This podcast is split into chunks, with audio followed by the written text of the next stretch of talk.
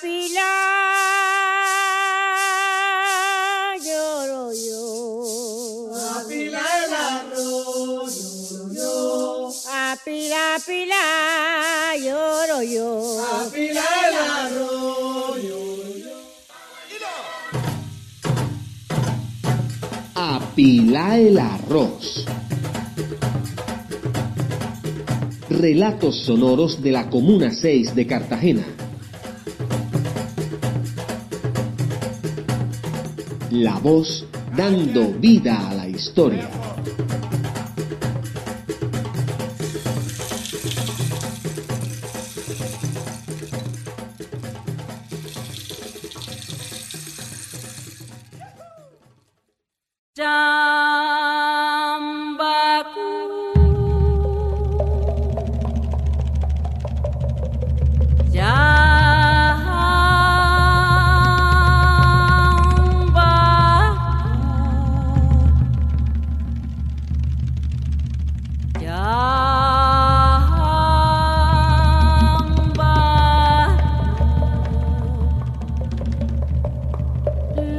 Historia la escribes tú.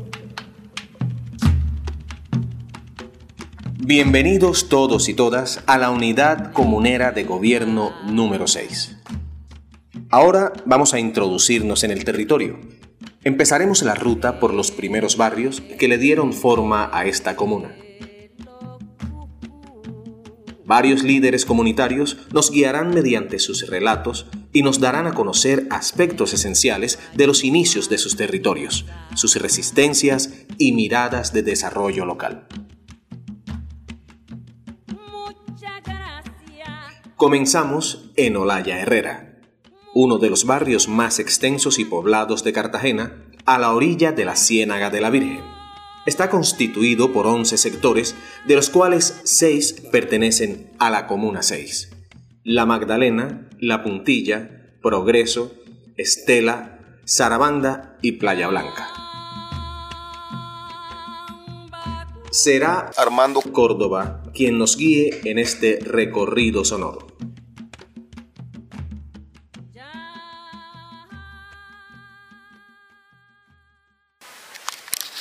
Mi nombre es Armando Córdoba. Nací en el barrio Olaya, sector La Magdalena, hace 39 años. Bueno, en el tiempo en que fui presidente de Junta de Acción Comunal me di a la tarea de investigar un poco sobre la historia de este territorio, que hoy se llama La Magdalena, y es uno de los territorios más viejos, más antiguos de lo que se consideraba la zona suroriental. Lo único es que hasta cierto tiempo solamente eran unas dos calles. Incluso era una derivación de lo que es lo que es hoy la carretera Pedro Romero, Avenida Pedro Romero. En ese momento, en esos años, estoy hablando de alrededor de 80 años o más. A orilla de esa carretera, que era como la salida de la ciudad, recordemos que Cartagena solamente, digamos, era hasta Chambacú y mucho después de Chambacú hacia esta zona eran unos cuantos caseríos. Entre esos caseríos estaba el caserío de Caimán, eh, de Caimán, que era el nombre, digamos, de toda la zona. Caimán tenía una esquina, un, un- pedazo, un área pequeña, muy oscura, al que se le conocía como Hoyo Oscuro. Hoyo Oscuro era el nombre de lo que hoy es la Magdalena. Eh, incluso eh, hasta cierto momento hubo una discusión cuando se estaba en organización del proceso de comunidad. Los líderes viejos a los que pude entrevistar en ese momento me informaron que quisieron ponerle Caimán Viejo a este sector. Vulgarmente se le conocía como Hoyo Oscuro. Pero hacia el año 63, cuando se crea la Junta de Acción Comunal o se legaliza la Junta de Acción Comunal, eh, definen que se va a quedar llamado La Magdalena. Así quedó definido, sector La Magdalena, pero esos fueron como los nombres que tuvo en su momento. Eh, Hoyo Oscuro, como se le conocía vulgarmente, Caimán Viejo, que era un nombre que los líderes querían dejarle, y finalmente le colocaron La Magdalena. Las calles eran muy polvorientas, realmente lo poco que había que era calle. En su momento, eh, lo recuerdo de niño, que nosotros jugábamos mucho y bueno, en época de verano era un polvillo que ante la menor brisa se levantaba la polvoreda y que eh, en época de invierno los lodazales eran prácticamente insoportable, intransitable. Y sin embargo, sobrevivíamos en ese contexto. Eh, así que a nivel público casi que no teníamos, las calles no tenían andenes, ya. Ya finalizando los 80, principios de los 90 se empezaron a construir andenes y se empezó a perfilar, se empezaron a perfilar las calles, ya. Entonces eh, las viviendas eran de muy mal estado, con material eh, improvisado, casas de madera, la mayoría de madera, de cartón las que no tenían mayor capacidad económica, de bolsas negras. Entonces era una infraestructura muy de invasión muy de muchas necesidades. Con el tiempo, la gestión, el liderazgo comunitario, la presencia de algunas instituciones, eh, fue lo que logró que hoy por lo menos contemos con unas parcialmente calles pavimentadas. No están todas pavimentadas, pero al menos ya la mayoría. Yo diría que el sector la Magdalena está pavimentado alrededor de un 50-60%. Bueno, la transformación ha estado, digamos, en armonía con todo lo que han sido las migraciones hacia la ciudad es una ciudad que ha recibido mucha migración de personas, de familias provenientes de los municipios del departamento, hasta cierto momento mucho campesinado, en épocas en que el conflicto no era intenso. Cuando el conflicto interno de Colombia se intensifica, para este territorio han migrado muchas personas, digamos, desplazadas y víctimas de la violencia. Hasta cierto momento, digamos, en los años 80, era yo un niño aún, eh, digamos que eh, las calles más consolidadas eran las que estaban cerca de la avenida Pedro Romero, dos o tres calles. Lo demás eran territorios que las personas fueron invadiendo, fueron consolidando, rescatando los de la Ciénaga de la Virgen. Todo este era un territorio que eh, era como un gran humedal derivado de la Ciénaga de la Virgen, con manglares y con especies animales, que en época de aumento de las mareas se inundaba. Entonces, poco a poco, quienes fueron llegando de los municipios y después de otras partes del país fueron consolidando el terreno, consolidándolo. Eh, digamos que hasta mediados de los 80 las calles no estaban totalmente definidas. Eran una gran cantidad de confusión en un patio con otro, donde, donde empezaba una terraza, eh, terminaba un patio y no había como una planificación urbana adecuada. Principiando los años 90 se empezó a ver más organización, eh, quienes tuvieron que ceder los patios o no sé, los espacios que tenían invadidos los cedieron para que por ahí pasaran calles. Y bueno, hoy la imagen que se evidencia ya es como un territorio más planificado. Hubo un trabajo del, del Instituto Geográfico Agustín Codazzi en todo el tema de la planificación, de la definición de, de las áreas topográficas. Y, y así se logró consolidar esto. No siempre fue así. O sea, digamos que el trabajo duro de la comunidad, de los que aquí viven, y de algunas instituciones condujo a que hoy esto esté, digamos, urbanísticamente más desarrollado.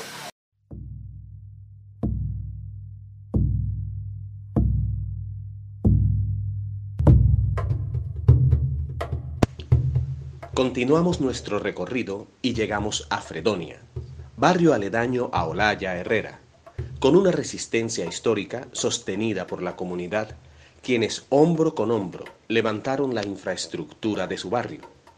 Será Ruby Torres, lideresa comunitaria, quien nos guiará en este recorrido sonoro. Mi nombre es Rubistela Torres Torres, resido aquí en el barrio Fredonia hace 52 años. Bueno, en verdad era barro, no era barrio sino barro. Las viviendas casi todas eran en madera, la mayoría madera supre, eh, los techos eran de supre, zinc y no, en un estado deplorable. Nos tocaba sacar de un lado a otro barro, lodo para poder aterrar nuestros lotes. Bueno, no había prácticamente nada, estábamos en el agua. Había agua, lo que sentíamos era el, el crujir de los pájaros, era lo único que se escuchaba. Y era salina, nos tocaba, eran playas, más bien eran playas, porque se encontraba salina, además de, que había una buena vegetación donde cultivaba, mi papá cultivó aquí lo que es la, desde la yuca, arroz, todas, muchas hortalizas y tubérculos aquí en este barrio. Ha avanzado a raíz de que nosotros no teníamos de pronto una ayuda de, de gobierno, sino que hombro a hombro hemos ido trabajando y es lo que se ve hoy en nuestro barrio. De pronto los líderes, habemos muchos líderes aquí en el barrio y cada uno ha ido dejando su, su huella cómo ha sido la institución educativa, porque iniciamos con la institución educativa, era una vivienda, eh, los hogares de bienestar no habían, entonces todo eso ha sido el progreso. Solamente sí iniciamos el barrio eh, por ahí con una iglesia, que la iglesia era una casa, pero ya hoy tenemos muchas cosas aquí en, cuestión de infraestructura, sí tenemos, estamos completos, estamos casi que completos. En esta comunidad hay personas muy buenas porque somos solidarios. Yo creo que es nuestra característica principal, que nos conocemos muy bien, el vecino al otro puede salir, dar los buenos días. Eh, hay una solidaridad inmensa. Cuando alguien le tocan a alguien de un vecino, todos salimos, no a pelear, sino de pronto a tratar la forma de mediar para que las cuestiones no sigan, para que las problemáticas no sigan. Además de solidarios, somos gente muy trabajadora. Aquí todo el mundo vive, así sea del día a día, pero todos trabajamos. Aquí no se ve el ocio. Todos nos preocupamos por de pronto tener, mejorar su entorno, sus viviendas.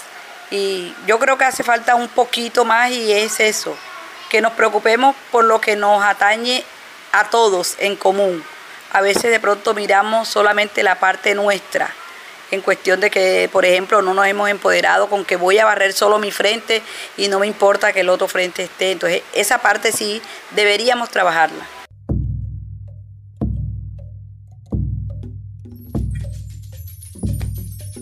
El barrio Nuevo Paraíso es nuestra siguiente parada, otro territorio de mucha participación ciudadana y autogestión quienes resistieron a los intentos de desalojo por parte del gobierno distrital de la época. Ramón Beltrán nos guiará en este recorrido sonoro. Mi nombre es Ramón Beltrán Zúñiga, soy un socio fundador de este barrio con orgullo y mucho honor para así conseguir el techo que hoy en día poseemos con mi familia y muchos compañeros también hicieron parte de este largo proceso de lucha, tesón y de sacrificio con las autoridades competentes de ese momento. Como comienzo de, asimilitud, nosotros estábamos en una, acabamos de llegar a esta zona como invasores, como invasores y el paraíso estaba, se estaba formando porque eso era de un señor apellido Piedraíta y ahí se le metieron a invadir él con mucho le fue dando, los llamó a negociar para venderle y a otros no pudieron venderle, sino que lo tomaron como invasión. Fredonia ya era un barrio ya que estaba conformado, era ya un barrio que podía, puede ser abuelo de nosotros. Y otros sectores como Policarpa, César Flores, personas de por allá arriba de esa zona de la pajarera venían acoyunando a nosotros acá en la defensa en ese entonces estaba ese movimiento de abogados defensores de la de lucha por el techo y, ellos nos colaborarán para ese entonces. Te digo de que en ese entonces se sabía, se sabía que estábamos habitando porque teníamos un ranchito demarcado en cartón eh, con estiva, eh, supre, eh, algunos techos eran de plástico. en el caso del mío, él tenía, era un, nido de, de, chupahuevo, para decirte la mejor dicho, porque tenía de cuánta paja era, había eh, cajetica de, tomate, supre, cartón, eh, plástico, en fin, para demarcar las calles nosotros teníamos unos cordeles y podíamos decir, bueno, ya, se referenciaba porque quedaba el espacio cortico, ya aquí terminaba una pita, acá terminaba la otra y por aquí, ah no, por aquí está en la calle. Tan así es que en ese lucha que lucha y para de contar, las calles eran una calle demarcada con pita. Nosotros estamos aquí desde un 18 de febrero de 1984 y desde ahí para adelante hubo una larga lucha en ese mismo momento. Entonces dio un desalojo que se da para el junio de ese mismo año, el día 29 de junio, donde se dio esa gran lucha, gran marcha, donde hoy en día, lo que hoy en día vi estrella es era un campo, un campo de concentración para las maquinarias que supuestamente nos iban a desalojar. Nos metieron una serie de boquetas de las empresas públicas de esas de 18 metros, con una serie de, de presos que sacaron de la cárcel de Ternera y de San Diego para que nos hicieran las demoliciones tanto de, de ranchos como de varas que teníamos para que la luz viniera con una sola línea y así poder conseguir los objetivos que ellos querían con el acompañamiento del alcalde mayor que era en ese entonces Ángel Martínez, un militar. Y todo esto se dio desde las 8 de la mañana hasta las 7 de la noche, allá donde se encuentra hoy en día el Colegio La Fraternité, que será un puesto de salud. Y ahí era la sede prácticamente de nosotros una muchacha que tenía una casa que se llamaba María de la Paz y ella nos prestaba ese ranchón y ahí se hizo esa gran concentración con el acompañamiento de aquellos abogados que con mucha voluntad y esfuerzo se dio esa batalla un día 29 de junio a las 7 y 15 de la noche, se dio esa batalla, esa gran batalla de, de triunfo para este sector. Por eso nosotros conmemoramos el día 29 un día inolvidable para nosotros, que luego se nos convirtió en una odisea cuando se nos íbamos a celebrar el quinto año de estar viviendo aquí, se nos metió la policía diciendo que esta era una zona de, guerrilleros y que aquí, aquí lo que vivíamos era puro guerrillero y nos patearon la olla de Sancocho, nos robaron una, una, una urna que teníamos con unos fondos todo esto se dio en la esquina de, al final donde vive el compañero Waldo Fernández Cano de John y acá en la esquina de difunto Pechichón. Todo eso lo hicieron unos agentes de policía que vinieron del calle de Fredonia y cuando estaban aquí, después que nos acompañaron, que nos acompañaron al paso que iba cayendo la noche, iban llamando más refuerzos y cuando se dio eran las nueve, nos hicieron aquel, aquel, aquella sonada donde el que no oía era porque no era, sordo, pero esa era una balacera, bueno, pues, ¿para qué contar? El monte hoy en día donde queda Estrella nos quedó chiquito para tirárnoslo encima, huyendo de la balacera que esa gente nos protagonizó aquí en este sector de las Américas.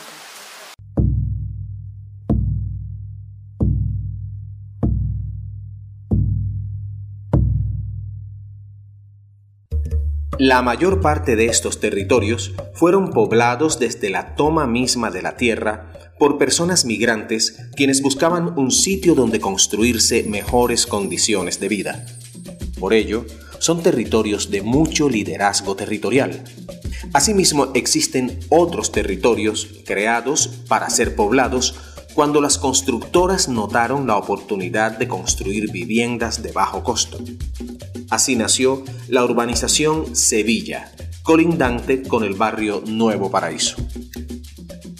Carlos Bechara, contador público, será nuestro guía en este recorrido.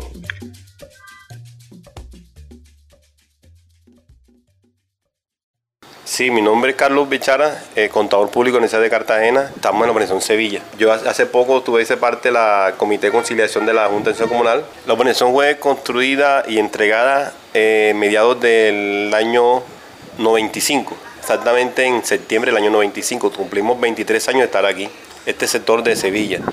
La constructora es la constructora de la Alameda. Sí, la, fueron entregados 244 lotes en esa fecha fueron casas entregadas semiterminadas. ¿Por qué? Porque hubo las manzanas 6, 7, 8 y 9 entregadas con dos habitaciones, con la cerámica del piso era un tablón rojo y en las paredes con un graniplas, algo rústico. las otras manzanas fueron entregadas con una habitación, eh, sala, comedor, cocina, un baño y zona de patio, patio atrás para ampliar. Esta casa tiene 6 por 12. A la fecha encontramos ya remodeladas, remodeladas en algunas de 2 y 3 pisos aproximadamente hay unas 355 casas como tal. Eh, fueron entregadas con las cometidas eléctricas, agua, luz y gas. Y la pavimentación, todas las avenidas principales de acá de nuestro sector. Cada, esta era una parte, una ciénaga, un lote grande que existía acá, incluso puede ser relleno, o algo independiente de los demás sectores. Ya los sectores de aquí aledaños ya estaban. Eh, digamos que somos nuevos con respecto a los que están aledaños nosotros. Ya estaban las palmeras, Fredonia, eh, Villarrosita, los más cercanos, que ellos estaban. Nosotros aquí cuando nos entregaron la constructora, pues lógicamente este era un barrio abierto. pero la constructora en su momento para resguardar los materiales, porque al parecer las partes cercanas se metían a como que a extraer los materiales, eh, somos conjuntos cerrados, pero de una manera casi que obligada. Del lado derecho encontramos el Colegio Fe Alegría y algunas casas, y del lado izquierdo el Motel Paraíso del Conde. Entonces la constructora decidió cerrar atrás y en la parte de frente. Cuando lo entregaron, nos lo entregaron así y digamos que por eso quedó como un conjunto cerrado. Y todas las calles que están a los lados, una avenida principal y la calle eh, que entran a las manzanas son, son, son ciegas, son ciegas, o sea, no hay salida. Nosotros al comienzo creamos un grupo, le llamamos comité de trabajo, un grupo en donde varios vecinos nos organizamos, contratamos unos personales en, en la entrada, en la garita y nos vigilaban el conjunto como tal. Te digo, este es un sector, un barrio abierto como cualquier otro pero hemos aprovechado las condiciones de la obligatoria de estar cerrado. Eh, aquí hemos colocado desde el comienzo que se creó la Junta de Acción Comunal, hemos creado algo que le llamamos como una cuota de sostenimiento en seguridad. A la fecha son 25 mil pesos. Cada casa, 25 mil pesos, pues tenemos más seguridad con respecto al, al entorno. Para aquí es difícil, por decir algo, lo que son como el fleteo, robo, esto aquí nunca se ha visto.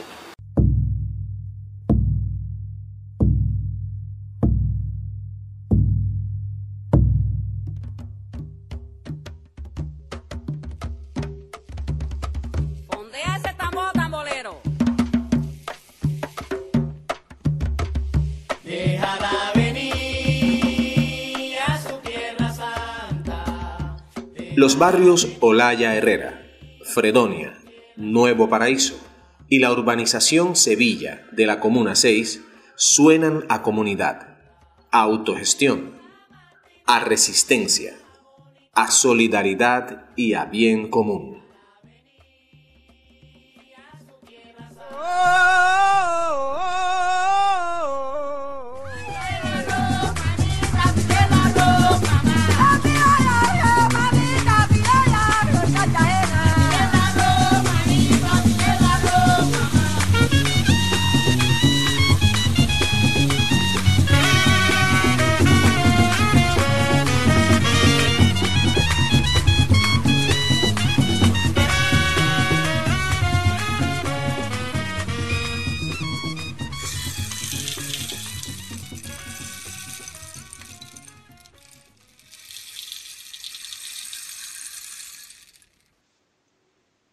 Programa anterior se realizó en el marco del proyecto Radio, Memoria y Territorio, un recorrido sonoro e histórico por la Comuna 6 desde la perspectiva de sus habitantes, ejecutado por Facultad Corporación con el apoyo del IPCC.